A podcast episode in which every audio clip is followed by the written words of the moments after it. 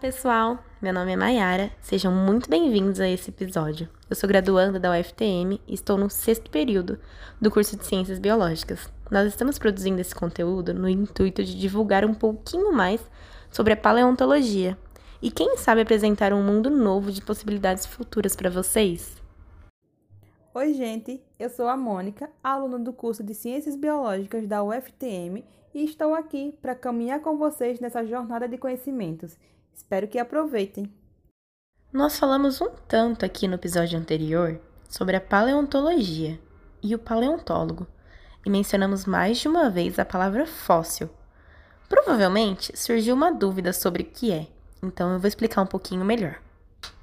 Os fósseis são evidências de vida que estejam preservadas e geralmente têm no mínimo 10 mil anos, o que corresponde a um tempinho antes do Holoceno e até o presente.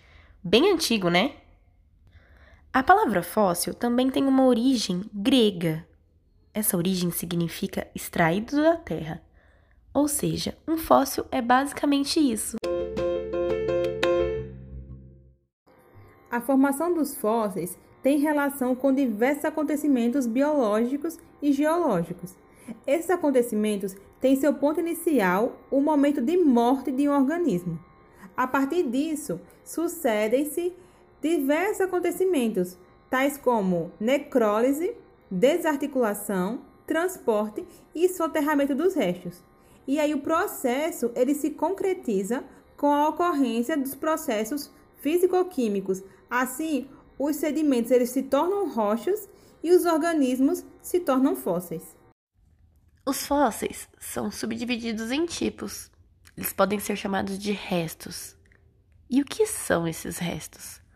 São todas as partes de organismos ou até mesmo eles completos. Continuando, um outro tipo de fóssil são os quinofósseis ou também vestígios que constituem em evidências indiretas de ações de um organismo. E como exemplo, podemos citar as tão famosas pegadas.